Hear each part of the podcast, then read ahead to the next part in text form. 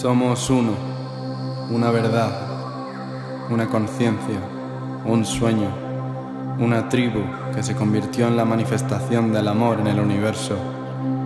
Ha llegado el momento en que nuestras almas unifiquen las voces del cielo y diseñen una creación basada en paz, compasión, unidad y libertad para toda la humanidad. Al compartir la semilla de nuestros corazones, se establece la verdadera visión el camino es siempre el amor. Ahora, honremos la voluntad del Gran Espíritu. Para todos los que nos precedieron, hermanos y hermanas de la misma nación arcoíris, que el fuego del Espíritu nos haga brillar con elegancia, que el viento de nuestra intención cree el cambio, que la tierra se convierta en el templo sagrado de nuestros cuerpos y que el agua de nuestra sangre recuerde y resuene el recuerdo divino del Creador.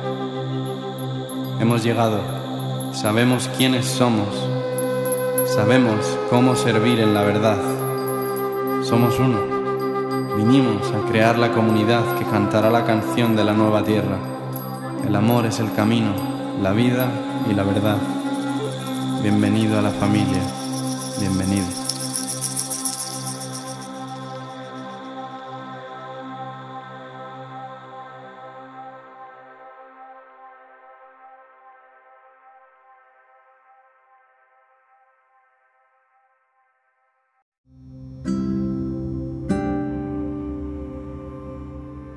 Gracias a todos por elegir este podcast. Antes de que podáis disfrutar de este episodio, me encantaría compartir que hemos publicado varios libros dedicados al despertar de la conciencia en la humanidad. Los tenéis a vuestra disposición tanto en la web como en el enlace de la biografía. Aquí respondemos a todas las preguntas sobre nuestra existencia, nuestro ser y toda vida en el universo. Que la unidad y el compartir del corazón sea eternamente nuestro propósito y que la liberación, la paz y la felicidad reine siempre en la esencia de todos los seres. Ajo. Pues bienvenidos, soy Siddhartha y, y, esta vez estoy conectando con México, con un gran hermano, maestro y guía, Carlos R. Casillas, bienvenido. Un placer, Siddhartha, ¿cómo estás? Qué gusto estar aquí contigo y con toda tu audiencia. Pues mira, hemos estado intentando conectar desde hace ya meses y, bueno, aquí estamos, ¿no? Me encantaría saber en qué momento te encuentras precisamente ahora, cómo te sientes y, de ahí le damos. Claro, uy. Pues mira, ahora en este justo momento estoy en un proceso de comprensión, de reconexión, de intuición, de apertura, de proyección. Estoy en un momento de mi vida en el que estoy manifestando cosas, estoy atrayendo nuevas cosas. Estoy en ese momento padrísimo, la verdad, en el que cuando estamos manifestando algo hay un punto en el que se genera un vacío y durante ese vacío es donde la certeza y la conexión deben de estar para que se logra la manifestación. Estoy justo trabajando en ese momento de vacío para manifestar grandes cosas. En, e, en, ese vacío encontramos ese silencio, ¿no? Donde realmente viene, viene la voz de lo que realmente somos y cómo has llegado a ser quien eres ahora mismo, porque tienes una historia preciosa, especialmente yendo a raíz de las adicciones y muchas veces vemos al maestro, a los guías como, wow, cómo han llegado allí. Y creo que es muy importante saber de dónde, de dónde vienes, de dónde viene Carlos y qué ha sido lo que no se ha visto, que te ha ayudado a llevar todo este proceso de leyenda personal a donde estás ahora. Uy, Siddhartha, ha sido un recorrido. Mira, yo creo que todo esto comenzó sea, te puedo decir que fue, o sea, sí tengo ese momento clave, que fue después de ver las reliquias de los monjes tibetanos que fueron a México. Estas reliquias, para los que no sepan muy bien, son cuando los monjes tibetanos se iluminan, después de estar en proceso de, de, meditación por largos periodos y cuando ya su alma está lista para iluminarse, iluminan y se iluminan y aunque sigan con su cuerpo físico ya su conciencia está trabajando en otras dimensiones. Cuando ellos sueltan cuerpo físico, dejan o dejaron unas como canicas, unas perlitas. Cuando incineraron a sus cuerpos, se dieron cuenta que quedaban unas perlitas de ciertos monjes, de varios. Y entonces esas reliquias se fueron conservando por linajes y por generaciones, y hay varios monjes tibetanos que dejaron sus perlitas, y entonces una asociación, la Asociación del Budismo del, del Tíbet en México, etcétera, la llevó a México. Estoy hablando que esto fue en 2000, 2007. Y yo fui a ver esas reliquias. Tuve así como un una revelación. La verdad es que antes de todo eso yo siempre fui muy intuitivo, siempre trabajé con la, energía. Mi mamá también estuvo siempre mucho conectándonos con Reiki, con sanaciones energéticas, con acupuntura. Pues no era algo desconocido para mí. Pero, pues yo preferí la fiesta, el reventón, la desconexión. Eh, que pues cuando uno es joven probablemente se vea confundido por todos estos placeres mundanos, que creo que eso es lo, lo que le pasa o sea, las almas llegan, llegan eh, pues a una, a una realidad nueva y pues como hay un dicho que dice, a donde fueres, haz lo que vieres. No creo mucho en ese dicho, porque pues sí, llegamos y nos empiezan a bombardear con creencias, con ideologías, digamos un tipo de programación, nos empiezan a llenar de todo esto de lo que tiene que ser, de lo que debe de ser, cómo debemos de actuar, y entonces pues ahí empieza a formar parte el ego, empieza a tomar sus creencias, empieza a tomar su bagaje, sus aprendizajes, empieza a reaccionar a lo que cree que tiene que ser. Y pues yo estaba en ese mundo, muy efímero, aunque tenía esta conexión espiritualona con sanadores y demás, pero pues me gustaba la fiesta. Y de repente yo tenía una empresa, yo tenía un negocio, inclusive comercializaba una plaza de toros. Eh, la publicidad, la de México, cosa que me acuerdo un día que fui a ver a los toros y dije, Dios mío, empecé a pedir por ellos, empecé a rezar por ellos, yo decía, es que no puede ser que tengamos que seguir matando animales, cara. O sea, por entretenimiento, ¿qué está pasando? Y, y pues yo ya me estaba cuestionando qué estaba haciendo ahí, por qué estaba yo ahí. Y de repente voy a ver estas reliquias y una semana antes había tenido una, una, ceremonia con unos ángeles, que había ido con mi mamá, de hecho, y me dieron una carta para contactar a mi ángel. Y entonces, pasa, pasa la semana, voy a ver las reliquias. Llego de ver las reliquias, me sentí muy empoderado, muy conectado. Y de repente dije, ah, pues voy a hacer la conexión con el ángel. A ver, hoy es buen momento porque me siento muy, pues, muy conectado. Y me acuerdo que me anclé, había un anclaje de, ahora hago la conexión madre-tierra que era muy similar, y el Padre Sol, pero en ese momento la conexión o la carta decía, anclate a la tierra y anclate al, al universo. Y lo hice. Le llamé a mi ángel y le dije, ya estoy listo para tomar mi camino de vida es momento de que me muestres lo que tengo que hacer en mi vida. Voy a, poner un paréntesis. Meses antes había ido con un señor que leía las cartas y él me dijo, eh, cuando sueltes la rebeldía, vas a contactar con tu estado, con tu estado. Y le dije, ok y me dijo, pero es que me está marca, así me lo dijo como dos, tres, es que me marca que eres muy rebelde muy obstinado y que estás huyendo de lo que te toca hacer, estás muy rebelde. Pero cuando sueltes esa rebeldía, vas a conectar con tu estado crístico. Entonces, pues todo se fue alineando, Siddhartha, todo, los mensajes, cómo funcionan de allá arriba. Y de repente, pues yo ya estoy meditando, pidiéndole a mi ángel esto, y al siguiente día cierro un negocio importante Me voy de fiesta con el dueño y me pongo una borrachera de aquellas. Perdí un coche, no supe dónde lo dejé por horas, luego aparecieron las llaves. Caminé solo en la calle a altas horas de las mañanas, o sea, hice un relajo, o sea, un amigo tuvo que ir por mí, eh, o sea, mi mamá no sabía yo dónde estaba, la gente no sabía dónde estaba, caos. Pero yo venía de hacer Vipassana, ¿eh? Ah, fíjate. Yo tomé Vipassana diciembre 2006 a enero 2007. Entonces yo ya traía como todo este llamado en mi cabeza, todo. Y entonces, después de todos estos puntos que te estoy platicando, porque pues fueron muchas em, sincronías, causalidades unidas, yo creo que me las pusieron ya de es que este cuate, si se las separamos tantito, ya no va, no va a entender, man.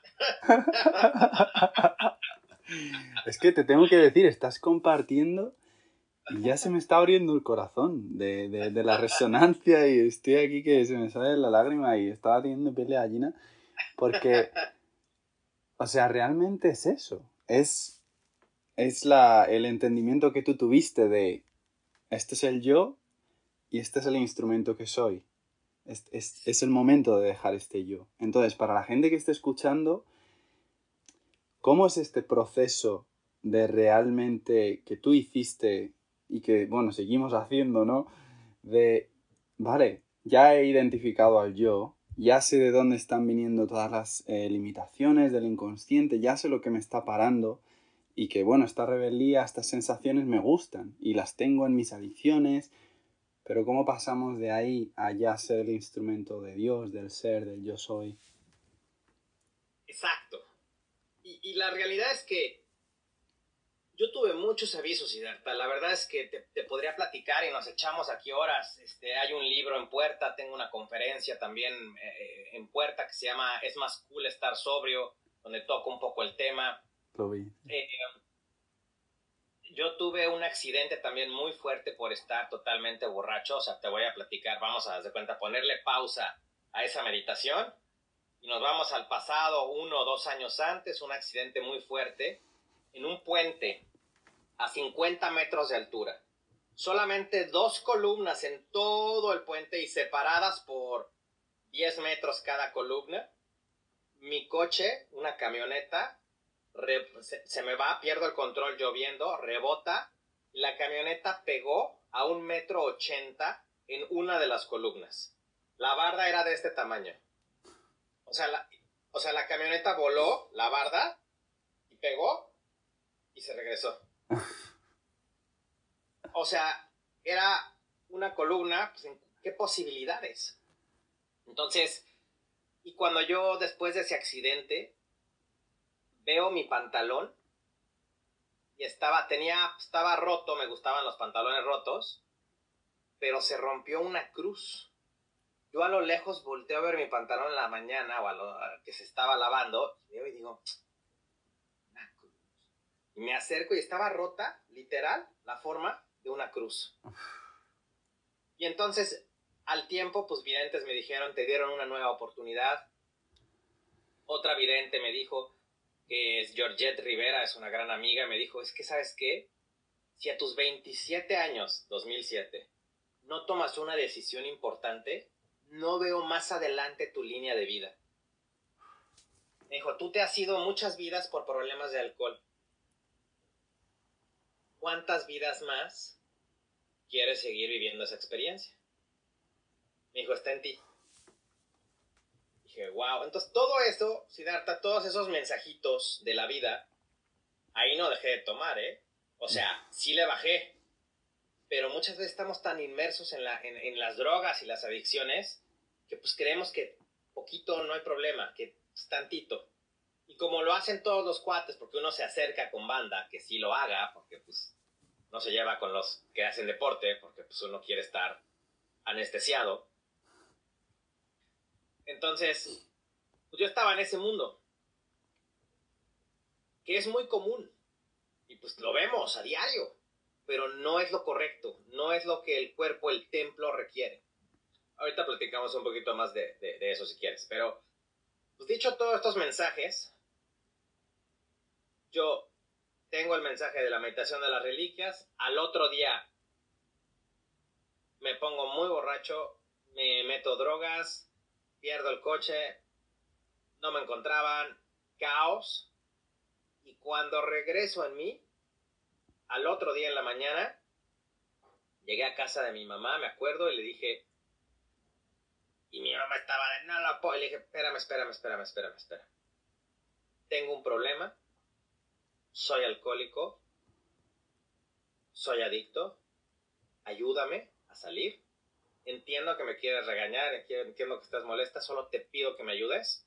Juntos logremos salir de esto. Y ahí, hermano, yo en ese Vipassana había conocido a un cuate que se, que se inyectaba coca. Y, y, yo, ¿cómo saliste? Le pregunté. Y me dijo, pues con un terapeuta. Y en ese momento, ese día que llegué con mi mamá, le dije todo esto, le marqué a mi cuate le dije, pásame el teléfono de tu terapeuta. Y fui durante un año completo, tres veces a la semana con él, ininterrumpidamente, ininterrumpidamente. Y quedaba a una hora de camino. Y como había chocado mi camioneta, no tenía camioneta. Iba caminando y en camión como pudiera. Pero religiosamente fui ininterrumpidamente y ese terapeuta me ayudó a salir. Además, Siddhartha, y necesito tú que ya, ya eres Dama Brother, hermano de Vipassana, Vipassana, al fortalecer mi determinación, observando las sensaciones en mi cuerpo, eso fue el poder, esa fue la capacidad para yo en ese momento decir, ya, corto con esto. Observo mis sensaciones y ya esa adicción ya no me vuelve a controlar más porque yo soy ecuánime a las sensaciones de mi cuerpo tengo una, determinación fuerte. Y ahí, a partir de ahí, Siddhartha, mi camino espiritual empezó a cobrar sentido, empezó a tomar forma. Muchas pruebas, muchos retos, gente que me, tachaba de, inclusive mujeres, ¿no? Vas a una discoteca y si no tomaba yo, la mujer, ay, ¿qué eres alcohólico? ¿Sí? ¿Sí? Se quedaban como, ay, ay, qué flojera, bye. Está bien, gracias. Me estás haciendo también tú a mí un favor, no, no estamos vibrando en la misma frecuencia. Respeto tu frecuencia, tu vida, y yo, pues mejor atraigo a la gente que sí esté resonando con quien soy. Eso es. Y ya, hermano, pues de ahí para el real, ahí hay mucha, mucha historia dentro de todo eso, pero regresando a tu punto de cómo, cómo inició, cómo, cómo sucedió todo, ahí, ahí inició todo. Porque es el momento en el que tú ya tomaste responsabilidad y en el que tú ya sabes, vamos a ver, todo esto lo estoy eligiendo yo, lo estoy creando yo, lo he escrito yo. ¿En qué momento yo me doy cuenta de dónde viene esta sensación que me está haciendo anestesiarme? ¿Qué es lo que estás viendo especialmente en el colectivo? Si pudiésemos traerlo a, a lo práctico, en el ámbito de ¿Por qué estamos yendo tanto a la anestesia y qué nos puede dejar salir de ahí? En ese caso, ¿no? Podemos hablar de, cuando hemos hecho vipassana, observar las sensaciones, pero ¿de dónde están viniendo estas sensaciones? Y cómo a través de la evolución de la conciencia estamos saliendo de ellas. Uy, hermano, yo, yo siento, yo lo que estoy viendo hoy en día es que hay mucho, mucha, de entrada mucha ignorancia, que eso, bueno, nos queda muy claro Dos, hay muchas energías externas que están buscando el consumo, están buscando el, contacto con la, la, desconexión de los jóvenes. O sea, en los jóvenes lo que se está buscando es que, pues, consuman los productos que venden estas empresas, que sean como que se ha reconocido que los jóvenes son como materia prima. Su conciencia está abierta y si conectan un joven, conecta con alguna tendencia o, o como por ejemplo Malboro. Eh, yo vi una campaña de Philip Morris hace muchos años y la estudié en la universidad, que empezaron a descubrir cómo los jóvenes buscaban, tienen esta sensación de ser libres, ya están hartos de escuchar a sus papás, ya están hartos de que les digan qué hacer y ahora necesitan ellos encontrar su camino. Pero en esta búsqueda pues a veces un joven no solamente quiere salir a hacer, encontrar su camino, sino ver cómo es la mejor forma de decirle a sus papás, puedo más que tú. Eh, inclusive yo, hermano, yo me ponía a veces borracho para darle la torre a mi mamá. Lo cual era como, ¿qué me hablas, no? O sea, el que se estaba poniendo ahogado, que quedaba mal en las fiestas, el que ponía en riesgo su vida era yo. Pero era una forma de rebeldía ante una imposiciones de mi mamá, que pues, cuando uno es joven cree que lo hacen porque son malas personas, pero pues no, a veces, ahora que soy papá, digo, uy, o sea, ¿qué razón tenías, mamá? pero en ese momento la, la verdad es que no lo ves, no lo vemos, no lo sé, no todos. En mi caso yo no lo veía, y siento que los jóvenes están mucho en ese beat, en el, en las, en el deber ser, lo que yo te platicaba en el, en el ser cool. Por eso mi conferencia es más cool estar sobrio. Porque yo creo que también ya estamos cambiando. A ver, te voy a platicar esto. Me gustaría ver lo que sí está sucediendo. O sea, si hoy en día los jóvenes sí ya están cambiando estas creencias del alcohol. Ya veo, muchos jóvenes ya se dieron cuenta que estar borracho sin hacer nada el fin de semana les quita productividad y les quita tiempo para grabar videos y para ser talentosos y para aportarle un mensaje al mundo. O sea, ya en varios jóvenes, ya he visto posts, ya he visto videos de gente que dice, de jóvenes de 21 años que dicen, oye, si estás pensando en salir de fiesta y ponerte borracho, mira todo lo que te estás perdiendo. Trabajo, blogs, eh, redes sociales, ¿sabes? O sea, hacer tu canal, hacer esto, hacer el otro, eh, hacer trading, hacer o sea, sí están enfocados un poco ahorita en la generación del dinero, que también se debe, o sea, es un tema, no porque el dinero sea malo, sino hacer dinero por hacer dinero creo que no es lo correcto, sino hacer, generar abundancia y riqueza, eh, aportando nuestros dones y talentos a la humanidad, ese es el propósito. Sin embargo, vaya, es una herramienta poder decirle a alguien, bueno, si quieres ser, o sea, si eliges ser una persona de éxito, el día de mañana, pues mejor empieza a invertir tu tiempo en hábitos prósperos y saludables el día de hoy. ¿Sabes? Y eso es lo que yo no hice, por ejemplo, y eso es lo que mis cuates no hacíamos. Pues, preferíamos ponernos hasta las chanclas. Y yo cuando tenía amigos deportistas decía, qué flojera. Soy, soy, soy deportista y me gusta, pero yo fin de semana prefería irme de reventón. Entonces, yo siento que hoy en día el, exceso y el consumo también viene por heridas emocionales no trabajadas, claro está. Esa es la base de todo. Heridas emocionales mal trabajadas, papás distantes, con hijos abandonados, con, con niños muy resentidos, con muchas heridas emocionales, que a la larga genera dolor y que a la larga genera adicciones. Todas las quien, quien se victimiza y quien no busca hacerse responsable, como yo me victimizaba, y muchos nos victimizamos. Quien se victimiza y quien se conmisera de su vida, de, ah, es que nadie me va bien, o a nadie le caigo bien, o todos me molestan, o etcétera, entonces tiene una tendencia a caer en adicciones porque no está contento, contenta con quien es. Y eh, las drogas y el alcohol, sí o sí, de verdad es que yo, para mí cada vez es más claro, quien lo hace no es por, porque, ay, qué padre es de vez en cuando, es porque tiene una herida emocional que no está sabiendo lidiar con ella. De lo contrario, pues, pues todo el mundo nos drogaríamos y los grandes maestros, Jesús, Buda, etcétera, pues hubieran mostrado que pues, consumiendo alcohol o alguna otra droga era el camino a la iluminación. y pues no, Ahí eh, leí que mm, comentabas tú de el abrazar las tres energías, la del ser superior, la del ser de la hora y la del ser del niño interior, que puede ayudar mucho en, en este aspecto de, de, abrazar esta herida y estaría muy bien que ahora me tiras esa introducción quizá, ¿no? Porque hablamos mucho de lo que sucede, pero cómo traer el...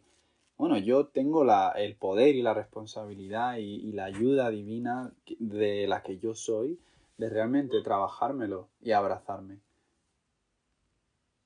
Ok, sanar al niño, interior es fundamental y es justo lo que te acabo de comentar. O sea, infancia es destino.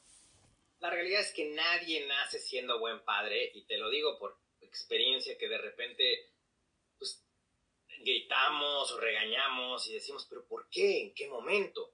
El, el tema es que también traemos la educación que nos enseñaron nuestros padres. O sea, el modelo educativo, ese es el tema. Hemos ido heredando modelos educativos distorsionados de generación en generación. Y entonces yo de repente me veo regañando a mi hijo como me regañaba mi mamá, por ejemplo. Mi papá se divorciaron cuando yo era muy chico, por eso casi siempre te voy a hablar de mi mamá. Y esa herida de abandono, esa herida de rechazo, la tuve que trabajar muchos años en terapia. Esas son heridas que, que, gracias a esas heridas yo tenía mucha rebeldía, mucho enojo. Inclusive a, a, últimas fechas comprendí, cuando empecé a trabajar todas esas heridas, comprendí que mi tema era que yo creía que mi papá, por mis acciones, me había abandonado a mis dos años. O sea, esas es las creencias que se van formando en, en, en la mente de un niño. Ese es el acuerdo que tomaste contigo mismo y que ha ido influyendo esa realidad, eso es. Exacto. Y entonces, pues bajo esa premisa, bajo esa herida, pues yo estuve accionando muchas cosas en mi vida. Y entonces atraía a mi vida personas que me rechazaran, personas que me, que me abandonaran, relaciones que terminaban de repente de sopetón o parejas que me dejaban o cosas así. Amistades que estaban conmigo y de repente se iban, mis mejores amigos, pum, de repente se fueron. Inclusive nuestro amigo en común, César, de repente se fue a Australia. Así, pum, de repente de, en, un mes, ¡pac! Y era mi mejor amigo en ese entonces. Entonces, yo estuve atrayendo esas experiencias y el tema es, una experiencia sucede per se, sucede tal cual y es neutra. Tenemos que aprender a verla con neutralidad. Es una experiencia. no es fuerte, no es padre, no es mala, no es buena. Es una experiencia neutra, sin juicio de por medio. Cuando le ponemos algún juicio es porque traemos alguna herida.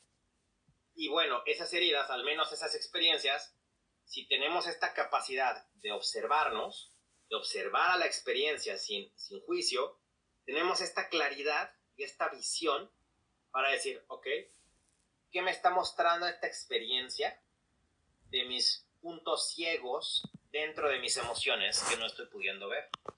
¿Qué, qué, qué me está generando? Ah, pues me está generando dolor, tristeza. Ah, bueno, entonces esas heridas que me están diciendo, ah, a ver, ¿por qué me siento triste?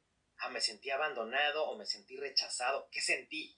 Cuando nos empezamos a cuestionar de lo que sucede dentro de nosotros, es cuando empezamos a hacer una transformación y cuando nos empezamos a, a autoperfeccionar o a liberarnos de las cargas emocionales. Ahora, ¿qué sucede con esto? Eso es nuestro yo actual, nuestro yo presente. Para llegar hacer una introspección y ver esas heridas, desde dónde vienen. Y empezamos a, a llevarnos, puede ser en procesos meditativos, a ese punto en el que yo empecé a tener esas heridas y de repente puedo ver, ah, bueno, por ejemplo, ah, bueno, yo tuve esas heridas cuando se fue mi mejor amigo, bueno, por ejemplo, mi amigo César. Y luego tuve esa herida cuando me dejó esta chava. Y luego tuve esta herida cuando mi otro amigo se fue. Y luego tuve esta herida cuando tal. Y voy en retroceso de mi vida, como si fuera un libro, viendo esos momentos en donde fui sintiendo esta experiencia, hasta el punto, muy probable, en mi caso, hasta el punto en el que papá se fue de casa. Yo tenía dos años, yo llegué a ese recuerdo, estar en esta casa, en una casa, en la casa que yo vivía, y me vi despidiéndome de mi papá. Ahí, ¿qué pasó? ¿Qué sentí en ese momento? ¿Qué heridas? ¿Qué sensaciones? Y entonces empezamos a trabajar, eso es la, la biodescodificación. Empezamos a trabajar desde el primer momento en el que se creó una impronta emocional en nuestro cuerpo, un sankara en nuestro cuerpo, y, lo, y lo traemos al presente, o sea, lo traemos y nos damos la oportunidad de vivir las sensaciones que están sucediendo en nuestro cuerpo. Si duele el estómago, si duele el pecho, si se siente vibración en el cuerpo, ¿cómo se siente esa experiencia? Y dejamos que se manifieste en su máximo esplendor hasta que poco a poco, observando y sintiendo sin reaccionar, se va saliendo de nuestro ser. Ahí estamos sanando desde nuestro niño, desde las heridas de nuestro niño, hasta las que estamos en este momento. Y eso es una forma poderosísima para depurar profundo, muy profundo las heridas emocionales que tenemos.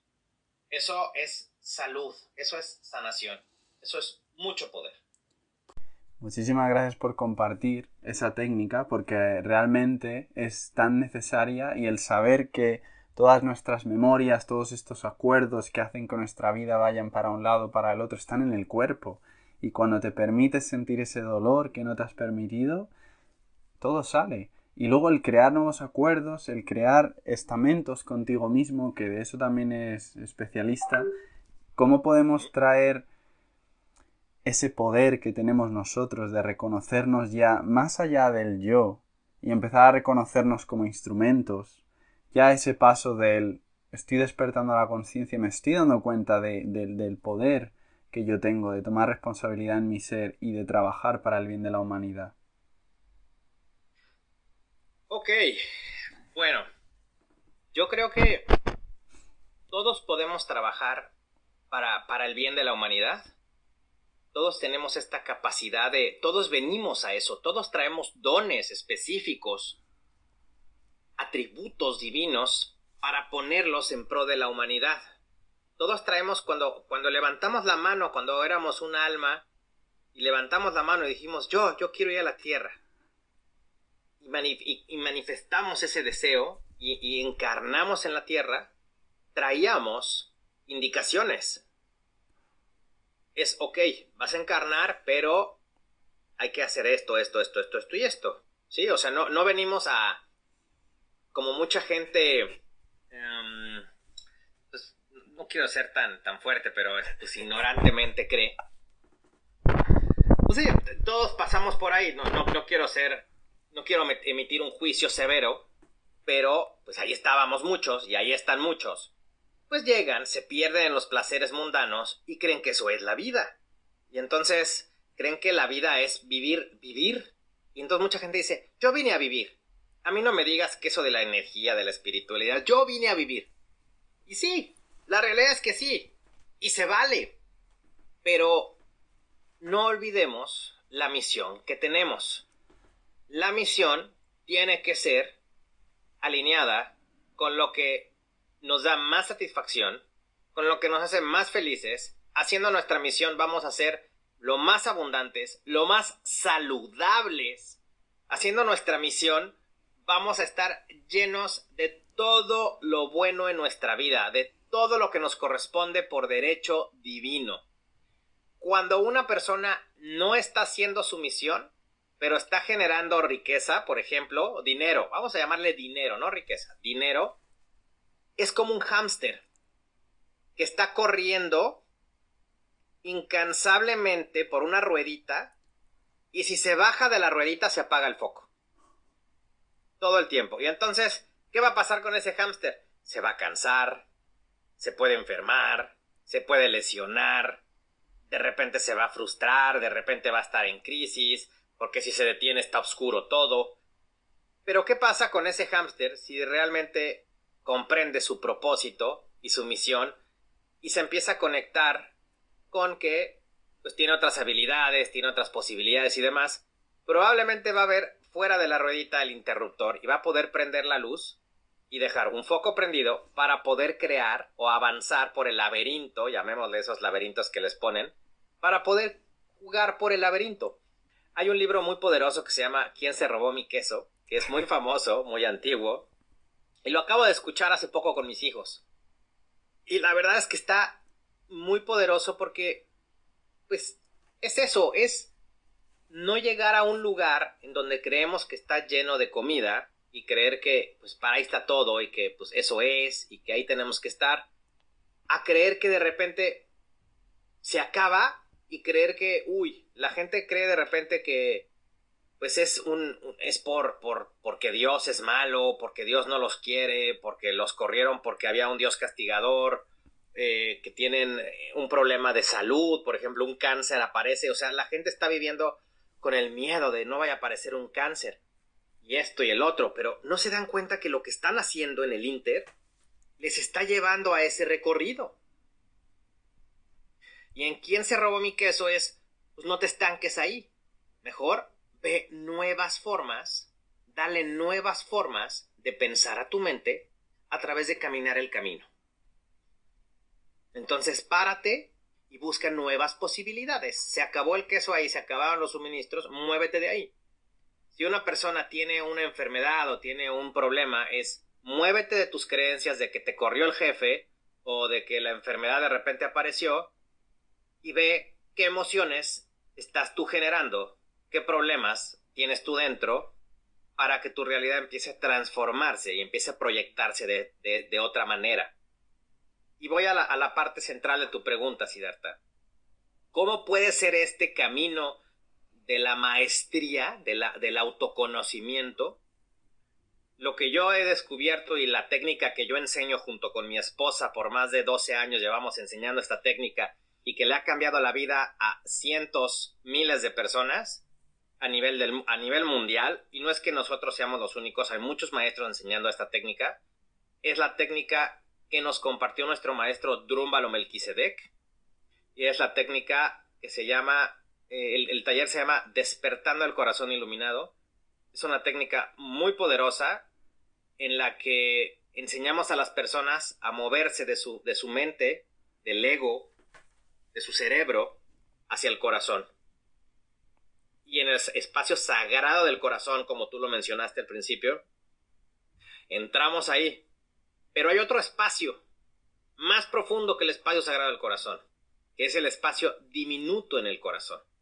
Así lo describe Drúmalo y así lo, lo, definen las tribus Hopi, de los indios Hopi de Norteamérica, quienes le enseñaron esta técnica a Drúmbalo. Y, bueno, también fue el maestro de Yogananda, que en una meditación se la enseñó, que fue Sri Yuktesvar, en una meditación, y comprendieron cuál era el espacio diminuto en el corazón, y es en donde nos movemos a otras frecuencias, a una octava más, el espacio sagrado. Cuando nos movemos, el cuerpo físico, a ver, vamos por, vámonos por partes. Bueno, iba a decir que mira cómo estamos ya en resonancia, porque estás sacando todo lo que yo te iba a preguntar, ya, ya lo sacas tú. yo te dejo, hermano, porque... Sí, sí, cuéntame cómo, o sea, especialmente... es que es que va de la mano, porque, porque todos estos descubrimientos, hablamos de sanar al niño interior, al niño, al niño interior, pero también hay que saber, hay que conectarnos con nuestro ser superior. También hay que tener esta conexión y alinearnos nuestro ser, nuestro ser terrenal, con nuestro niño interior, con nuestro ser superior. Y entonces estamos alineando las energías y ahí no hay falla. Ahí cuando una persona está en esa coherencia, en esa sincronía entre nuestra divinidad, nuestra conciencia más elevada, la que ya vio la película de todas nuestras vidas, la que está viendo qué va a pasar después, la que vio qué pasó antes, la que, la que está viendo lo que estamos haciendo ahora, que es nuestro ser superior, se alinea con las, con las otras dos conciencias, que aunque es una, pero está segmentada. Y se, se alinea con sus segmentos y entonces todo fluye como por arte de magia. Es que te, te, iba a decir que ya sé yo por qué eh, Alejandro nos ha querido conectar, porque estaba diciendo, qué bonito es este hermano, fíjate que me lo dijo. y ya digo, Wow. Además, él me, abrió mucho a través del despertar del corazón eh, iluminado con Rumbalo Melchizedek también. Y me encantaría lo que estamos hablando, que lo expusieras, cómo abrirnos a ese espacio dentro del corazón sagrado donde encontramos precisamente lo que te iba a preguntar, cómo traemos la misión, el propósito, el servicio de lo que realmente estamos aquí a ser y hacer gracias a esta técnica. Ok, hay que hacer meditaciones, es un proceso, es una guía. Nosotros no le decimos a las personas, los guiamos, no les mm, adoctrinamos una teoría, sino que les guiamos a que las personas recuerden quiénes son en realidad. A través de meditación, a través de guiarlos en la técnica. Nada más es eso, somos apoyo para las personas y eso es algo muy importante, mi querido Siddhartha, que me gustaría poner en la mesa. Al menos en mi enseñanza, ya el gurú externo, ya el maestro, ya el que me viene a decir qué hacer, no es nadie del exterior más que tú. Tú eres y toda tu audiencia y cada uno de nosotros trae al mejor maestro dentro de cada uno de ustedes, que es Dios. No hay más. No hay más. No va a haber un Sadguru. No, o sea, no hay un, un Deepak Chopra, eh, Joe Dispensa, Greg Red, los que Drumbalo inclusive. Ellos son em, facilitadores de herramientas. Así como yo en mi caso, así junto con mi esposa, así todas las personas sanadores y demás, somos facilitadores de herramientas para que las personas sepan cómo utilizarlas y las apliquen en su vida. Pero quien las tiene que aplicar, quien tiene que hacer el trabajo, es cada uno de ustedes, cada uno de nosotros, para lograr los resultados. Y ahí, y a partir de ahí, de tener conocimiento aplicado, eso se, crea la sabiduría. Eso crea la sabiduría. El conocimiento estancado inclusive hace daño paraliza, da miedo, genera caos porque está dentro contenido, pero no sale. El conocimiento aplicado y puesto en servicio de la humanidad empodera. Es como una vela. La vela cuando enciende otra vela apagada, van a crecer ambas llamas. Entonces, ese es el conocimiento aplicado, compartir esa luz a otros. Ahora, Em, ok. ¿Cómo logramos esto, Siddhartha? Estoy ahí sintiéndote, hermano. Qué bueno. ¿Cómo, ¿Cómo funciona esto? Dicho, dicho esto, la invitación es, si hay una técnica que hay que repasar, es una meditación en la que hacemos conexión con la Madre Tierra, con el Padre Sol, les guiamos, primero hay un proceso de guía a que aprendan a moverse por el cuerpo, como lo hacemos en Vipassana, a reconocer que no somos este cuerpo, sino que somos una energía utilizando a este cuerpo o esta materia, como, como, como lo dice mi, protector espiritual. Eh, también como medium trabajo con otro ser espiritual a quien le presto mi cuerpo físico para que entre y sane a través de mí él me llama la materia, porque eso es lo que yo le presto. Yo soy su materia. Entonces, cuando, cuando reconocemos que esta materia, pues, pues, solamente es un préstamo, pero es un templo, es un gran regalo que tenemos, lo valoramos más, lo honramos más y lo cuidamos más. Y, bueno, al reconocer eso, podemos movernos hacia el corazón nuestra conciencia.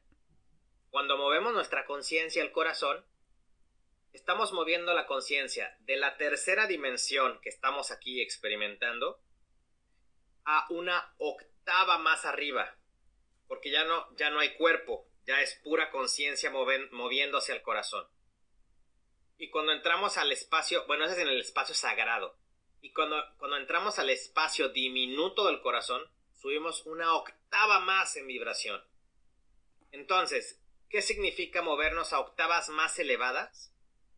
Que podemos contactar con seres de mayor vibración energética. llámense ángeles, llámese nuestro ser superior, llámense seres que ya fallecieron y que podemos hacer contacto con ellos, llámense maestros, guías espirituales, llámese Jesús, llámese Buda, llámese el que las personas tengan como maestro.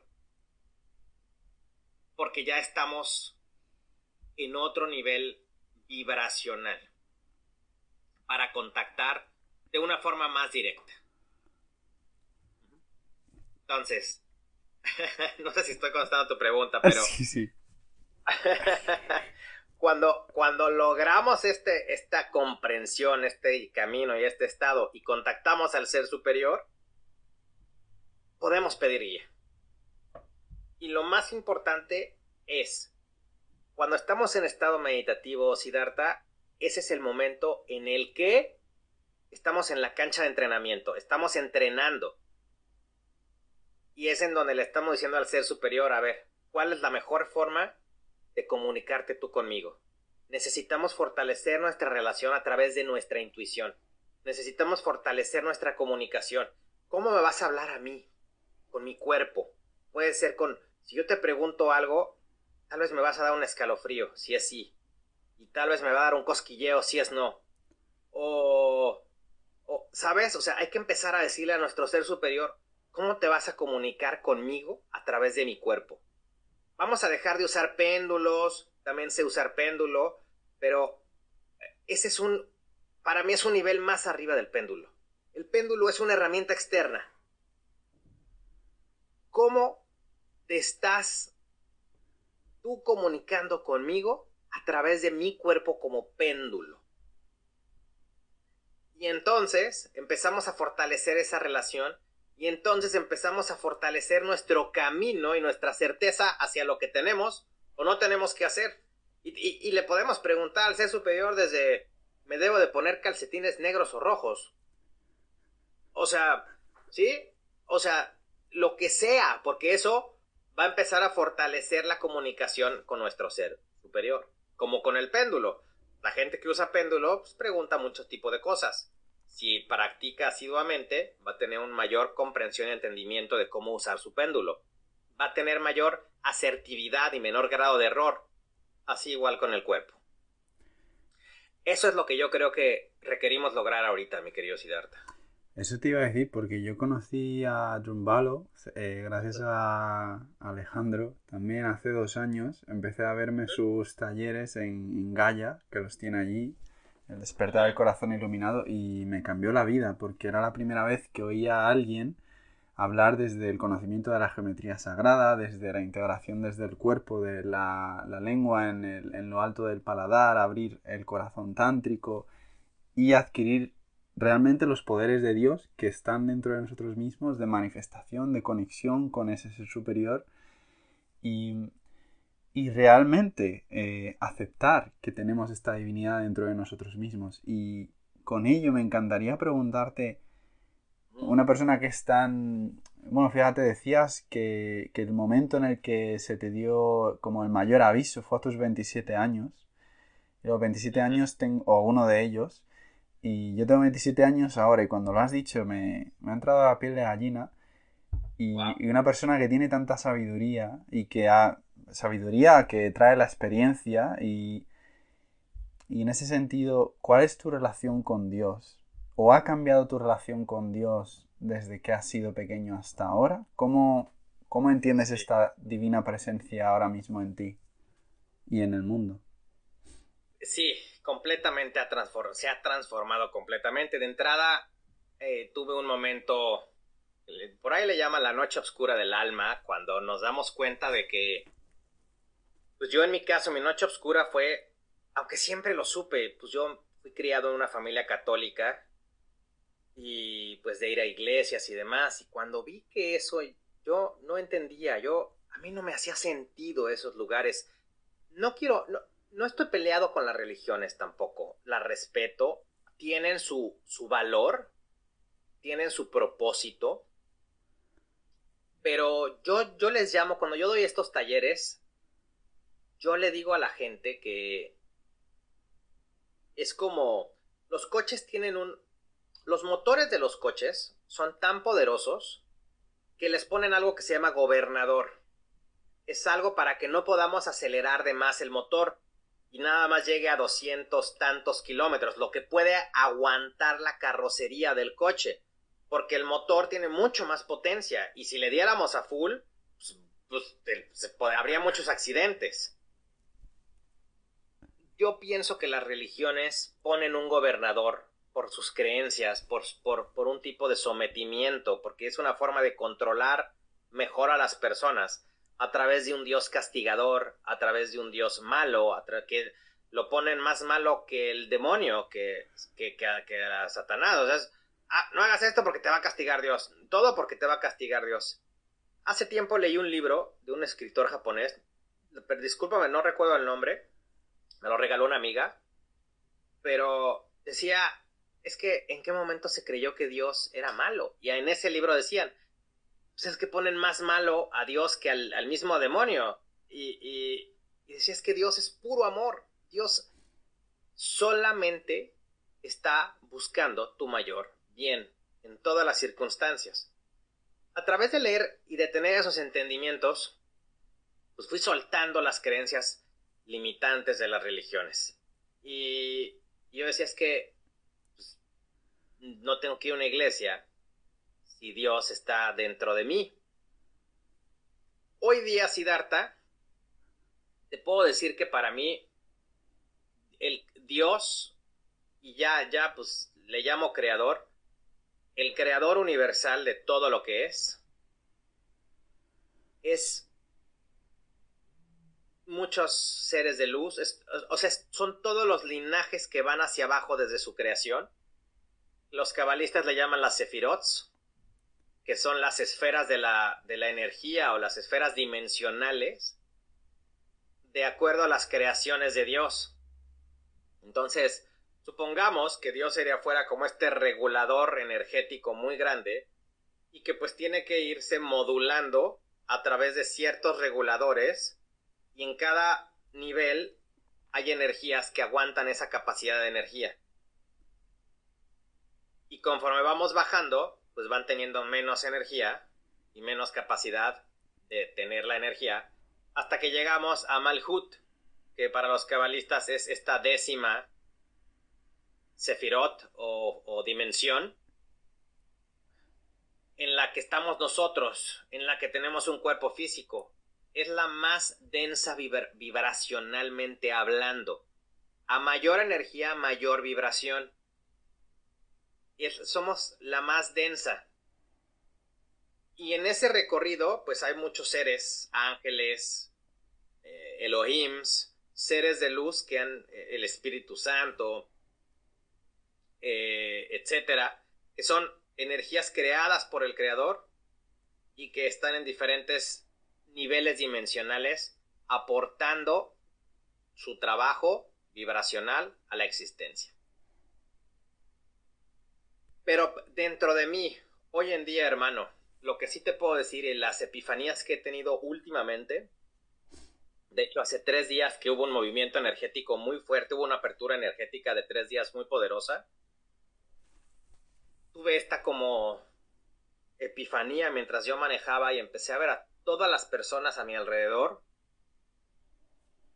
Pues como, como si fuera, o sea, ¿cómo explicártelo? Empecé a reconocer en cada uno de ellos, más allá de su, su forma, más allá de, de, su vestimenta, más allá de, de su aspecto físico, estaba viendo dentro de ellos, o sea, como que si, como si hubiera tenido un lente de rayos X y me metí a ver el alma de cada uno de ellos mientras yo manejaba y de repente dije, wow, o sea, empecé a sentir así esta como información de cómo dentro de este caparazón, llámase cuerpo, con estas programaciones que te platiqué al principio de esta charla, que nos van imponiendo cuando somos niños, que nos van inculcando, pero esa es la terrenalidad. Pero dentro de, más profundo de esa terrenalidad, está la chispa divina, está una extensión de Dios, igual que en, en mí, igual que en ti. Entonces, sentí una unicidad con todas las personas y una comprensión de, ver más allá de sus heridas, de ver más allá de si se me cerraba el de la moto o el del coche o si estaba el policía. Es, eso es el caparazón y eso es lo que menos me importa de ti. Lo que yo estoy viendo en ti es que tú eres mi otro yo. Y yo soy tu otro tú, porque somos una extensión del Creador.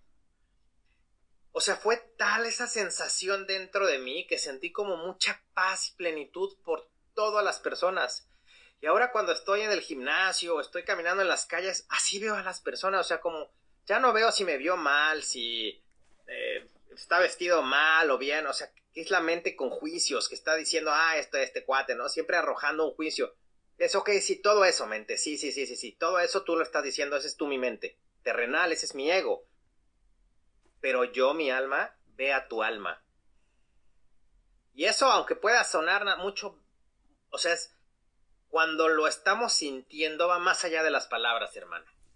Para mí eso es Dios, eso es, esa es nuestra conexión divina. Somos Dios, no está alejado de nosotros, no está fuera de nosotros, no hay un Dios a quien adorar, está dentro de nosotros. Te voy a decir esta última frase. No la he vuelto a encontrar, pero cuando fui a Egipto en 2018, antes de entrar a cada templo, yo estuve mucho con, muchos guías y muchos maestros que me hablaban. Y entonces yo, yo preguntaba cuando llegaba a los templos, me paraba, cerraba mis ojos y preguntaba si podía entrar, si era bienvenido en ese templo, porque siempre hay que pedir permiso, siempre hay que pedir permiso para entrar a un bosque, para entrar a un mar, para agarrar una planta, para cortar una rama, siempre hay que pedirle permiso a la Madre Tierra o a los guardianes de ese lugar, siempre. Por eso, cuando la gente no pide permisos, hay problemas, o alguien se cae, o hay cosas que a veces, porque no podían entrar, o puede, personas inclusive se han ahogado en el mar por no pedir permiso. Cuando una persona pide permiso al mar y cierra sus ojos y le pide permiso, el mar va a responder y va a decir, hoy no, hoy sí, hoy bienvenido seas, o hoy no, mis aguas no están calmas, hoy no es el día. ¡Pum! Uno cierra su boquita, gracias Mar, se da la vuelta y se va. Me lo ha dicho, ¿eh? Ha habido veces que sí me ha dicho, hoy no es el momento. Tal cual le mi esposa, hoy no es el momento. Me mojo nada más los pies y nos damos la vuelta. Cuando es momento, es momento, cuando no, hay que respetar. Bueno, voy a ver al templo de la diosa Sekhmet, que es una diosa, la diosa felino, la mujer con cara de felino y veo, pues googleo el significado, qué onda con ese templo y demás, y me aparece un escrito que, que dice, no me honres, no me rindas respeto como si fuera un dios, porque no lo soy, porque solamente me pondría por encima de mi propio dios. Reconóceme como una madre, como una hermana, como una amiga, pero jamás me pongas por encima de ti, porque ponerme por encima de ti sería ponerme por encima del Creador. Entonces, y los, los Jesús, los maestros ascendidos, nunca, no debemos de, de, de, hincarnos ante ellos, de, venerarlos como, como a un Dios, sino a honrarlos y respetarlos como nuestros hermanos. Pero si los ponemos por encima de nosotros, pues sería como ponerlos por encima del Creador, porque nosotros somos parte del Creador, igual que ellos. Es, es la verdad de yo soy Dios y soy tu espejo. Y es una constante. Yo soy Dios en acción. Por eso el yo soy es tan poderoso. Yo soy. Nosotros tenemos un, trabajo del Yo Soy que hemos, de, Jorge Adome, que lo llevamos promoviendo por muchos años, y es, la primera frase es, yo soy lo que el Creador es. Y luego decimos la frase, yo soy la resurrección de la vida, yo soy Dios en acción, etc. Hay una frase para cada día del año, 364 frases. Entonces, ahí es cuando viene nuestro poder, cuando reconocemos que yo soy lo que el Creador es. Va por ahí, mi querido Siddhartha. Así es. Y, Y bueno, fíjate, me venía mucho el... ¿Tú tienes dos hijos, has dicho? Tengo dos hijos, correcto. ¿Qué es lo que más te inspira de cada uno de ellos? ¿Y qué mensaje tienes desde el corazón para ellos en el futuro como si ellos representaran el colectivo de la nueva generación? Que se quede grabado. pues mira, cada uno de ellos eh, tiene, mi hijo tiene las cualidades intuitivas, constructivas, de conciencia, lo siento conectado eh, con, con, pues es como muy artista, está conectado con las artes, siento que está conectado con esta parte creativa, con las emociones, es muy emocional. Y creo que a través de la contemplación de sus emociones, a través de observarse y reconocerse, a través de observar esas emociones, lo va a hacer su fortaleza, esa va a ser su fortaleza, yo creo. Entonces es el reconocimiento de las emociones que nos hace más fuertes. Y yo creo que él, a través de plasmar, de crear, de construir, porque tiene este tono de constructor, de creador, de artista, de, de la parte artística, yo creo que va a encontrar esa liberación y ese, ese como, como, esa paz. Yo siento que va, así creo que es, es su punto de paz, porque él cuando, cuando conecta con ciertas cosas y prefiere eso que cualquier otra distracción. Entonces yo creo que eso, eso le puede traer esa, ese equilibrio y estabilidad en su vida. Y sí creo que tiene, es muy ayudador, tiene muchos dones para como muy servicial, ve a alguien en problemas y va y lo ayuda y ve la forma y es muy creativo para encontrar soluciones. Ese es mi hijo.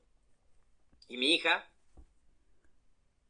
yo creo, yo siento, todavía está pequeña, tiene cuatro años, pero, pero es muy líder, es muy intuitiva también. Ella, ella sí siente las energías, ella, eh, pues de repente me decía, es que hay unos feos. Y entonces pues yo me metía y ya, y pues me metía a limpiar el espacio porque, eh, pues sí hay que limpiar a veces la energía y pues jalaba seres, jalaba seres, pero ella los veía. Este, cuando estaban, porque pues de repente están ahí como silenciosos, hasta que uno no se pone a limpiar, no los jala. Entonces ellos se pueden sentir la energía un poco, pero ella sí me decía, es que papá, ahí hay unos feos, ¿no? Es que hay unos feos, pero desde chiquitita. Entonces ya íbamos y limpiábamos y sí, en una casa había un, un ser que, o sea, creo que había muerto ahí tal vez lo, habían enterrado ahí hace, uy, cientos, no sé cuántos años, antes de que ahí hubiera casas. Entonces ahí estaba, pues, el espíritu de ese ser ahí, pues no malo, pero pues mi hija lo veía y se asustaba. Lo, lo, tuvimos que, lo, sacamos, lo sacamos. Em, ese es otro tema, ese es otro proceso, ese es... pero pero sí, mi hija yo creo que sí va a ser, tiene esta energía, es líder, muy líder. Yo, creo que ella también va a estar, sí, ella sí creo que va a tener mucho más trabajo espiritual. Sí, le llama es este contacto, esta guía, este intuición, todo esto como, como eh, sensorial, intuitivo. Yo creo que sí lo va a plasmar liderando y guiando a otras personas. así lo siento. ¿Y qué mensaje tienes para la nueva generación que necesitan recordar realmente para esta nueva conciencia que realmente es la que viene? Pues yo, yo siento que la nueva generación y parte de mi trabajo en este mundo es ayudarle justo a esas nuevas generaciones a reconectar con todo lo que llevamos hablando, a sanar a su niño interior, a reconocer que no son un cuerpo físico, a reconocer que somos energía, a, tener contacto con su ser superior para que así recuerden más pronto su propósito y misión de vida. Eso es lo más importante. O sea, si, si hay una herramienta que yo creo que puede transformar a la humanidad, es la reconexión y el recordar cómo ir a nuestro espacio sagrado y diminuto del corazón para manifestar nuestro propósito y misión de vida. O sea, eso que nos fue encomendado por el Creador Eso es lo que necesitamos recordar lo antes posible para poderlo llevar a cabo y para podernos pulir como diamantes en bruto. Porque pues venimos aquí como, como carbón, con esas capas de ignorancia, con capas de todos los errores que hemos cometido por la distorsión de la conciencia, por la ignorancia de la conciencia, todos esos errores que venimos cargando generación tras generación, vida tras vida, venimos a pulir todo eso y a ir quitando capas. ¿Cómo las quitamos? Haciéndonos conscientes de lo que nos corresponde hacer a través del contacto con nuestro ser superior y, muy importante, a través del reconocimiento de las leyes universales. Que esto al final lo, lo estás trabajando y lo ofreces tú en We Are One Tribe, somos una tribu. Me encantaría que expusieras un poquito de la plataforma también. Que es muy curioso, el podcast se llama We Are One, somos uno. ¿Y por qué somos uno? Exacto. Bueno, pues hermano, justo por lo que... Porque somos uno, como bien lo dices. Y de hecho hay una gasolinera que se llama We Are One. Mi, mi marca se llama Wow Wow. Que es W-A-O, que es las, las, o sea, yo sentí resumirlo y disfrazarlo porque le quise dar un doble sentido. El wow suena como algo padre, wow. Entonces quise que la gente dijera wow por elevar su conciencia. Es que, es que es así, es el momento ese de realización de wow, somos uno me acabo de dar cuenta de que, de que no había otro yo ni mi madre, que es todo, es todo un espejito muy bonito del mismo ser. ¡Wow! Exacto, exactamente. Y, y, eso, somos una tribu, una tribu global, que se está dando cuenta, que está despertando a esa verdad. Correcto, mira, teníamos, era Wow Planet, el primer nombre de la marca. Así estuvimos funcionando un buen tiempo teníamos una estación de radio bastante exitosa, creciendo. Y decidimos de repente, pues fue la pandemia. La pandemia no nos tumbó como, como la gente esperaba, al contrario, nos hizo muy fuertes. Ayudamos a las personas a recordar su poder interior, a, a recordar que no son un virus, no, no, la gente no se enferma por, por, por de la nada, sino que hay propósitos, que el tema de las inyecciones pues no era la mejor opción.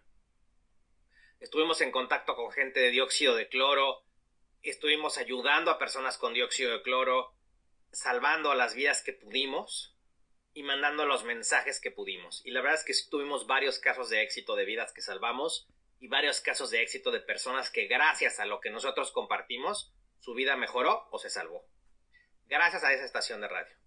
Sin embargo, llegó un momento en el que nosotros nos teníamos que salir de la ciudad, mi llamado espiritual fue hacia otro lugar y nos tuvimos que mover. Cerramos todo y yo di un carpetazo a eso. Pasaron unos meses y llegué a la conclusión de que planet era una palabra muy bonita, pero ya no resonaba con lo que nosotros buscábamos, que es una tribu.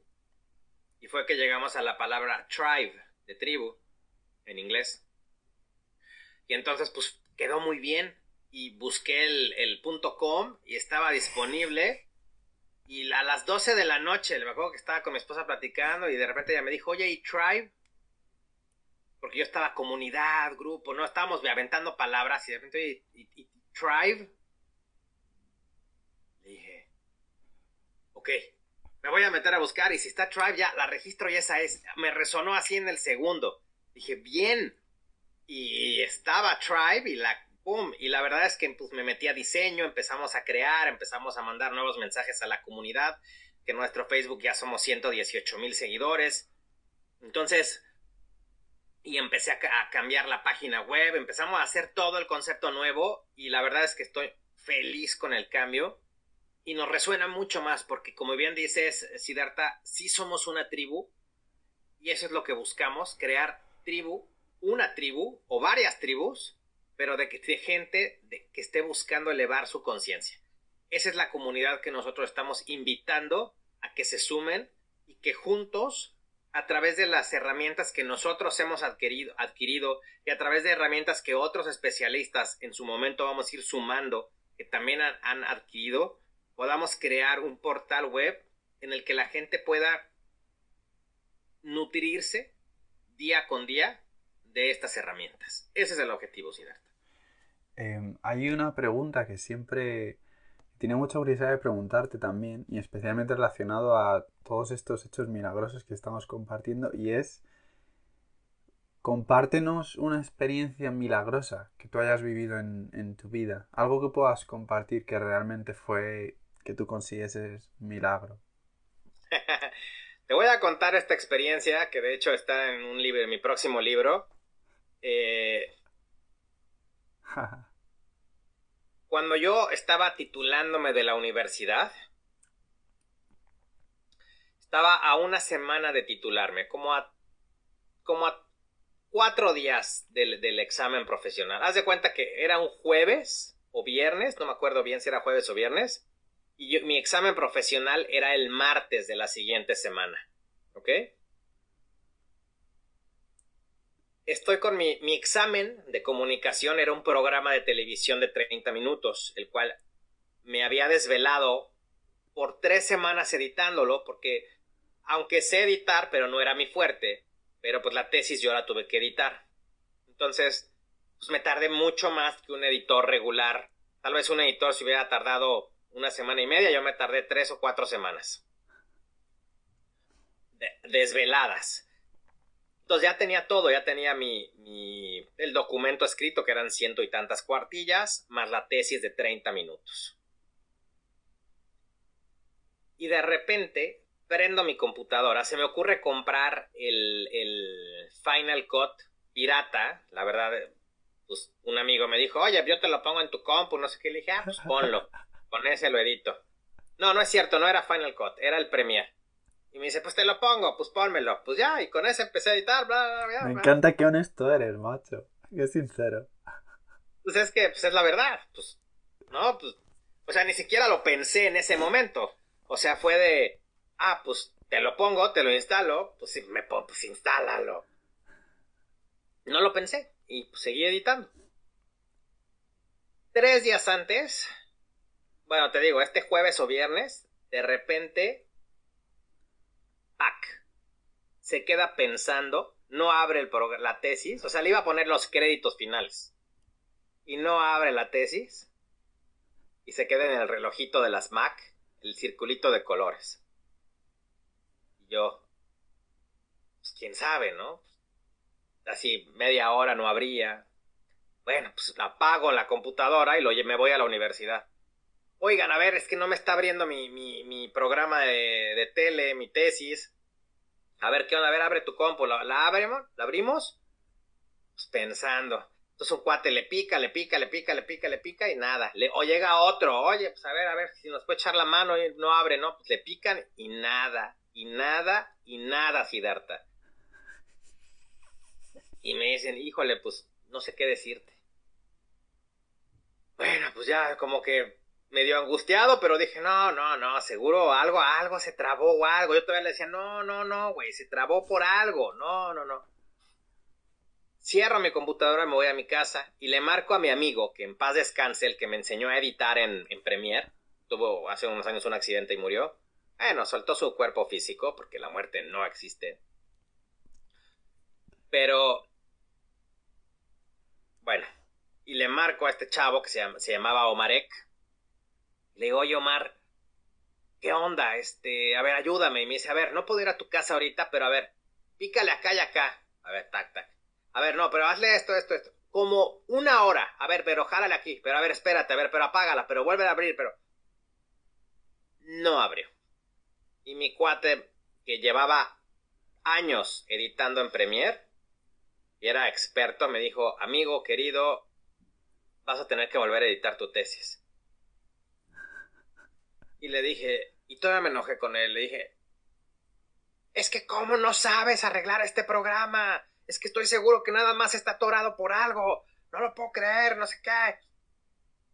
Yo ya con el, el, el, miedo, ¿no? El enojo, que ya ni siquiera para él. Yo estaba así, Y entonces me dice, amigo, me tengo que ir, discúlpame, de verdad, este, ya intentamos todo lo que yo sé. Te mando un abrazo, mucho éxito. Si necesitas que te ayude, háblame mañana. Abrazo, bye. Puta. Y me, dijo, pero pues yo creo que sí te vas, o sea, no creo que para el martes la puedas terminar. Y le digo, bueno, pues abrazo, vaya, cuelgo. Amigo, yo creo que ahí es cuando la gente le dan infartos o cosas raras, cuando se conectan con ese momento y lo dejan fluir. O sea, de película, yo empecé, dije, no, así, mi energía es así, la cabeza me empezó a punzar, pum, pum, todo, me empezó a oler el pecho del corazón de verdad, ¿eh? Estaba a punto de explotar, porque aparte no había dormido nada en semanas, o sea, ya era el último momento. Y de repente detuve y dije, para, para, para, para. No te la compro, chamuco. Lo intentaste, pero no me vas a ganar. Yo soy más fuerte que esto. Dejé mi computadora abierta, Siddhartha. Me paré de la oficina que yo estaba en, casa de mi madre y me fui a la sala de al lado. Y me puse a dar vueltas en la sala, rezando el Padre Nuestro, rompiendo con la energía, la negatividad y visualizándome. Escuchen esto, eh, toda la gente que ve esto, visualizándome recibiendo mi tesis y mi título. Y empecé a ver, y entonces obviamente había imágenes y rompían durísimo de, de los que me habían dicho que ya no funcionaba. No, pero ya no jaló. Y se metían en mi mente así, ¡pra!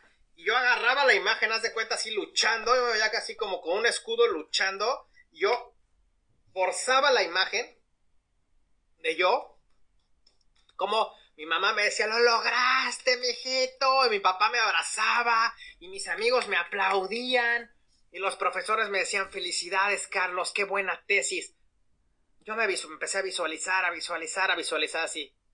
No te puedo decir exactamente cuánto tiempo, porque me habré echado como 30, 45 minutos haciendo eso. Este, hasta que ya, pues, me vi titulado, con reconocimiento, con la gente abrazándome, pero me vi así literal, pinté la imagen y me sentí caminando, dando vueltas, como creé un vórtice energético inconsciente, porque en ese momento no lo hice tan consciente, rezando, visualizándome y rezando y rezando y visualizándome y, y, yo sentía así de bien, ya me titulé, o sea, sentía la energía en todo mi cuerpo termino de dar vueltas y con esa certeza llego, mi tesis y la computadora abierta. Eso para mí ha sido uno de los más grandes milagros que he efectuado porque llevaba horas y horas y horas con gente viéndolo y nunca abrió.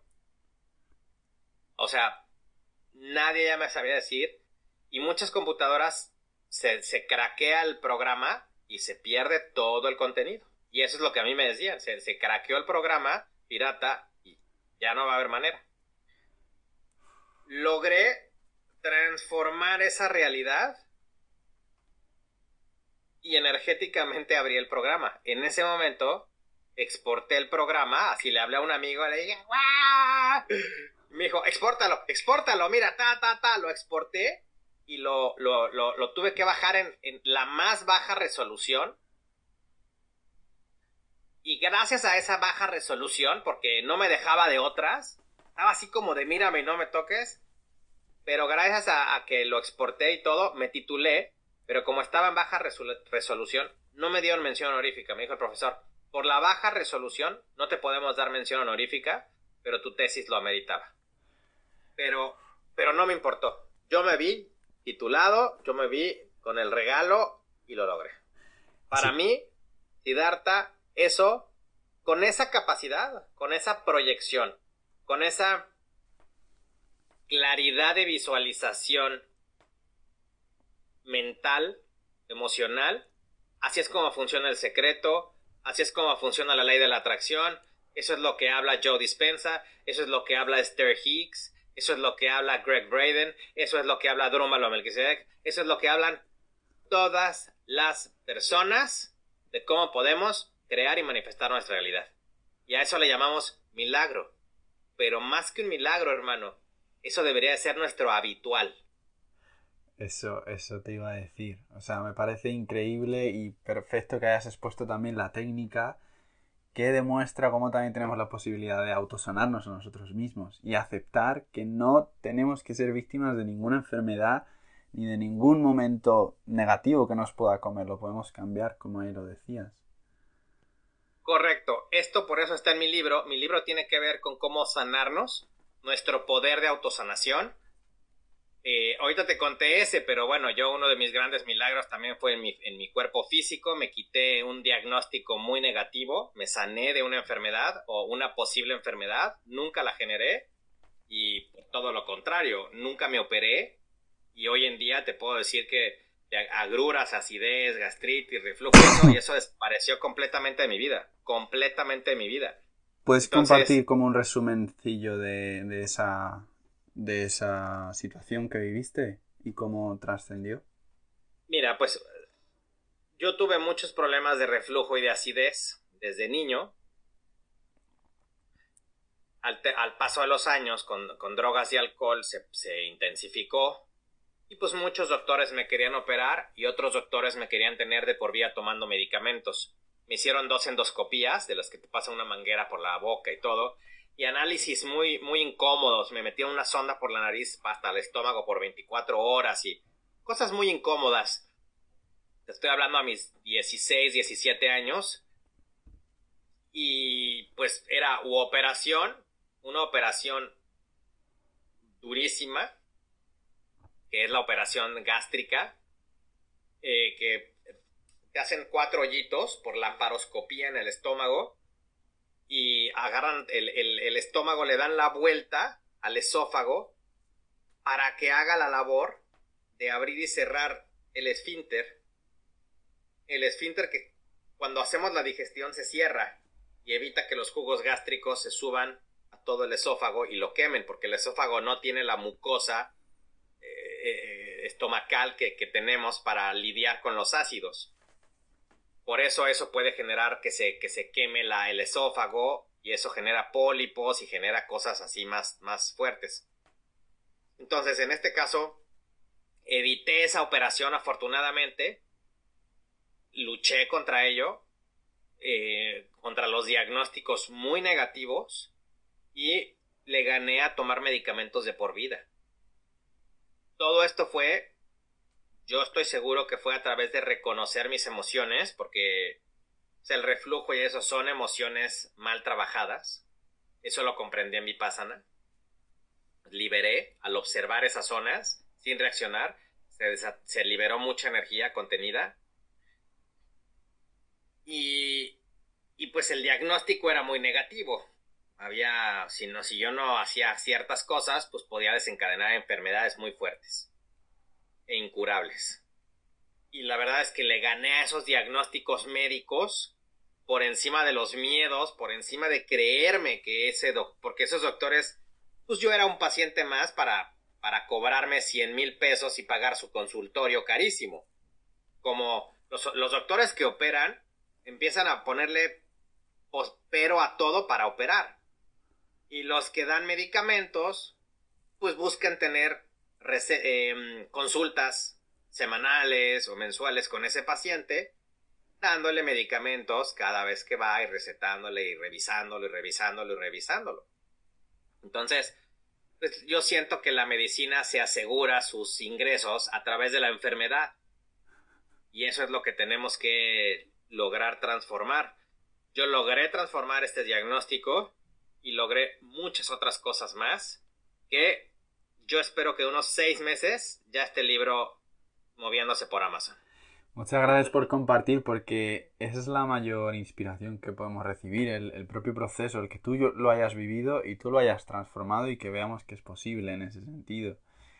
Eh, para valorar tu tiempo, eh, ya solo dos preguntas que, que realmente te quiero hacer. Una es tus tres maestros más influyentes que hayas tenido en tu vida y una de sus mayores enseñanzas de cada uno de ellos. Alguien, bueno, pueden ser maestros, mentores, personas que queremos honrar, maestros ascendidos? Mis maestros ascendidos más importantes y más cercanos. Bueno, la verdad es que la biblioteca se ha ampliado conforme el paso del tiempo y conforme he reconocido su energía, pero mis maestros más importantes son eh, Jesús, es el más importante, Sananda, o Yeshua Ben Joseph, como quieran llamarle. Él ha sido uno de mis más importantes maestros en toda mi vida. Se me ha hecho presente toda mi vida. La Virgen María también ha sido muy importante en mi vida. Como mexicanos tenemos este contacto con la Virgen María, pero en mi caso sí, sí he sentido muchas veces su energía, siempre guiándome y apoyándome. San Germain, muy, muy importante también. Eh, él ha estado desde tiempo atrás, cuando yo tuve de repente un despertar espiritual, me llegó el libro de Yo soy la magna presencia, y luego me llegó el libro de oro de Saint Germain, y demás herramientas que me han transformado a la vida. ¿En qué aspecto, Siddhartha? Jesús como maestro siempre me ha hecho honrar al amor y aunque es muy común y es lo que todo el mundo dice, pero qué bueno, porque, bueno, no sé si todo el mundo, pero la gente que sigue a Jesús, pues sus enseñanzas es el amor. Yo siempre que estoy a punto de tomar una acción digo, pues, ¿qué haría Jesús? ¿Qué nos mostró Jesús? ¿Cómo, cómo actuaría Jesús en, este, en esta experiencia? ¿Cómo actuaría un maestro ascendido? San Germain lo que me ha entregado es la llama violeta de la transmutación la cual pues muchas veces utilizo su energía para transmutar pensamientos, creencias o situaciones, las, las, las transformo, las, me, me rodeo de la llama violeta, me cubro en la llama violeta en mi ser y empiezo a transmutar esa energía fuera de mi cuerpo. Y la Virgen María es el acompañamiento y el amor y su poder de protección. O sea, la, la, la verdad es que la energía de la Virgen María es muy, muy poderosa. A últimas fechas, cuando empecé ya en mi camino de medium, llegó, se me hizo presente el maestro Hilarión, no sé si lo conozcas. El maestro Hilarión, mm, así fue conocido en su última vida, no me acuerdo quién más, luego por ahí te averiguo quién más, qué, encarnaciones tuvo, qué otras encarnaciones, pero se me hizo presente y me entregó sanación en las manos. Me, me, acuerdo que me puso algo en las manos, en un sueño, y me dijo que iba a empezar a sanar con las manos. Y tiempo después soñé con, con la persona que me preparó para ser medium y ella me estaba preparando. Entonces yo vivía en San Diego, en California, y me acuerdo que le dije a mi esposa, ¿sabes qué? Nos vamos a tener que regresar a México a vivir por un tiempo porque me tienen que enseñar esta técnica, porque ya la tengo que aprender. Y a los dos meses me negaron la visa para entrar a Estados Unidos. Bueno, no para entrar, para, para trabajar en Estados Unidos, que era la que yo estaba solicitando en ese momento, y nos, nos fuimos directo a México y vivimos en una zona muy cerca de donde estaba la señora que me preparó. Qué fuerte. Y cuando decías de la Virgen María, imagino que es también la representación de por todo lo que has compartido, lo que tu madre ha sido en tu vida también, ¿no? Ese apoyo, ese guía que has tenido. Sí, mi mamá se llama Lupita, Guadalupe, y de hecho se la aparecieron a mi mamá a la Virgen y mi mamá nos ofreció a la Virgen. Yo tuve, yo tuve, fue como, yo fui un milagro en mi nacimiento. Yo, los doctores no sabían cómo yo estaba vivo. Y de hecho los doctores le dijeron a mi mamá, es que señora, su hijo luchó. O sea, algo tiene una, un doctor le dijo, oye, tu hijo tiene una muy buena misión porque luchó muchísimo para vivir. Esto era para que estuviera muerto el bebé. Entonces, sí, sí. Entonces, bueno, aquí estamos. Sí siento que fue la Virgen, por ejemplo, en ese accidente de choque que yo te conté siento que fue parte de la energía que estuvo, pues digamos, intermediando porque, porque yo tomara pues, esta vida, porque asumiera mi misión en esta vida. Y pues yo siento que sí me, me, me vieron esa nueva, eh, o sea, me dieron esa oportunidad. Siento que sí dijeron, mira, pues sí le está echando ganas, mira, ahí va, como que está tratando de reflexionar. Vamos a darle chance, hombre, una más. ¿Qué, tanto es tantito? Y, la realidad es que yo creo que todavía me sigo equivocando en muchas cosas como humano. Y, a veces eh, sigo un poco rebelde en algunas cosas, a mi gusto, a mi forma, a mi forma, porque pues la rebeldía a veces yo no creo que sea mala, pero lo hago desde otro lugar. Pero lo hago desde... Lo, hacemos, lo hacemos para disimular con el traje humano, para que todavía parezcamos de aquí. Exacto, exactamente, exacto. Y también luego yo digo, bueno, denme chance, pues estoy aquí viviendo la vida, hago mi trabajo espiritual, pues déjenme hacer esto. Para terminar, me encantaría que compartieses, tal y como el poder de la palabra es tan poderoso, ¿a dónde nos está dirigiendo la conciencia? ¿Qué es la nueva humanidad o esta nueva tierra que se está manifestando, que ya está, ¿no? Que viene de arriba abajo y, del centro hacia afuera. Entonces, ¿qué, qué ves tú, qué visualizas, qué, qué, estás manifestando desde dentro, ¿no? Para esa nueva tierra que podemos convertir un rezo en, en, un, en un acto, en un estamento, ¿no? De manifestación. Me encantaría tener eso al final.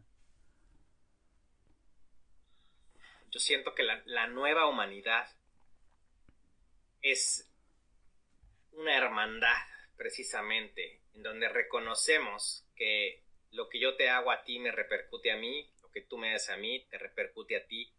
Una humanidad en la que nos está la cooperación, el compañerismo, la libertad, la comprensión, el entendimiento, en donde somos personas vibrando en abundancia, en donde han desaparecido todo tipo de carencias, y en donde solamente reina la abundancia ilimitada para todos nosotros, donde los eh, honramos a la madre tierra, en donde todo lo que veamos construido está eh, en perfecta armonía, en limpieza, en bendición, y en donde tenemos una relación íntima con, con todos los seres que habitan, cohabitan esta tierra como son los animales, porque ellos están cohabitando igual que nosotros, y no tenemos ningún derecho de herirnos, ni de maltratarnos, ni menos de comérnoslos, sino de, de reconocer su labor, su trabajo y honrarlos. Porque la tierra estaba vacía cuando empezaron, o sea, todos los animales, muchos de los animales, pues son seres de otros planetas, son seres que sus especies los han traído aquí, nosotros también somos pues, una especie extraterrestre que estamos cohabitando aquí la humanidad. Entonces, pues que podamos coexistir como humanidad y con los otros seres en armonía y con la madre tierra que las personas se les ha olvidado es una energía, es un ser, un ser que yo he podido canalizar, un ser muy fuerte, muy poderoso, pero no deja de ser un ser encomendada por el creador para regular la energía de esta tierra. O sea, la madre tierra es esa energía que le da vida a todos los seres sintientes que llámense plantas, llámense árboles, llámense todo lo que está contenido en esta tierra. Entonces, hay que empezarla a reconocer con ese amor, con esa comprensión, al igual que los árboles, al igual que el agua, entonces, la nueva humanidad es esas personas reconociendo estas verdades y sintiéndolas en su interior y solamente ayudándonos los unos a los otros a subsanar, a limpiar y remediar las acciones equívocas y erróneas de, nuestros, de nuestro pasado y de nuestras otras vidas. Que así sea, hermano. Así sea, hermano. ¿Cómo pueden las personitas que te han escuchado contactar contigo, trabajar contigo, seguir tu trabajo? Mira, tengo yo nuestra plataforma, se llama WOW, que es W-A-O Tribe, de tribu, T-R-I-B de bueno E, WOW Tribe. Y ahí nos pueden seguir en Facebook, WOW Tribe. Tenemos wowtribe.com y en Instagram igual es arroba oficial, porque hay otra por ahí, wowtribe. Nosotros somos oficial, así nos llamamos. Son las redes que tenemos, creo que también tengo TikTok, sí, también tenemos TikTok. Pero la verdad es que en la que más estamos es en Facebook y en nuestro portal web. Ahí nos pueden escribir, ahí nos pueden ya sea en Facebook o en el portal. Ahí están nuestros teléfonos, pueden mandar WhatsApp, correos, etcétera.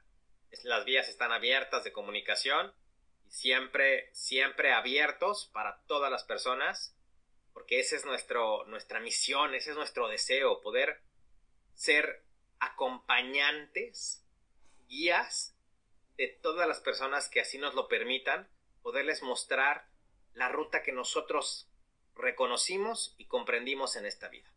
Hay muchas otras, siempre, y benditas sean, porque todos nos estamos ayudando y todos estamos ayudando. Nosotros ofrecemos una. Tampoco somos eh, eh, ambiciosos de sigue la mía y no veas a otras. No, no, no.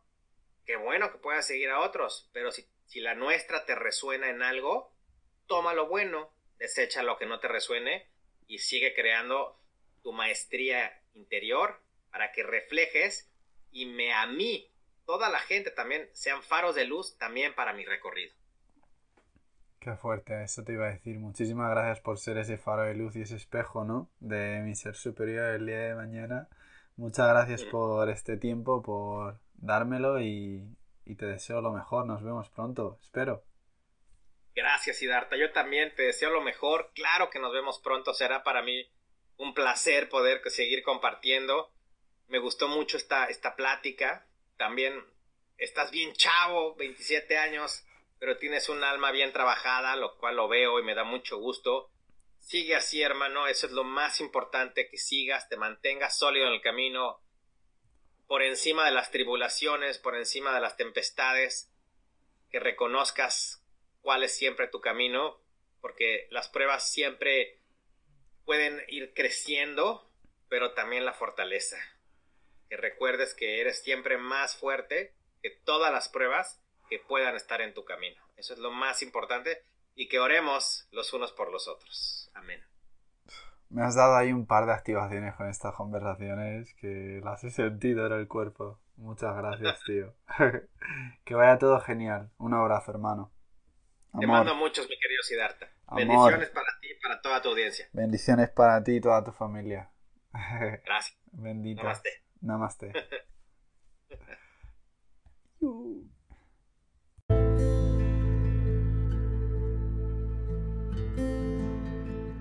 Muchísimas gracias familia por escucharnos, sentirnos y vivir con nosotros esta experiencia para recordar quiénes somos realmente. Si deseas apoyarnos a traer más contenido, ejemplos y personas increíbles a este podcast, puedes contribuir compartiendo con tu familia o comunidad el episodio, meditación o guía que más te inspire. Y si también quieres apoyarnos a seguir en nuestro propósito, puedes ofrecer una donación que servirá para que continuemos con lo que más nos apasiona. Tienes el link en la descripción del episodio. Me encantan los feedbacks y estamos siempre disponibles para recibiros o ofrecer otras maneras de participar, tales como compartir mensajes y preguntas personales para la comunidad y el podcast. Somos uno, hagamos que nuestros rezos sean escuchados. Dios nos bendiga.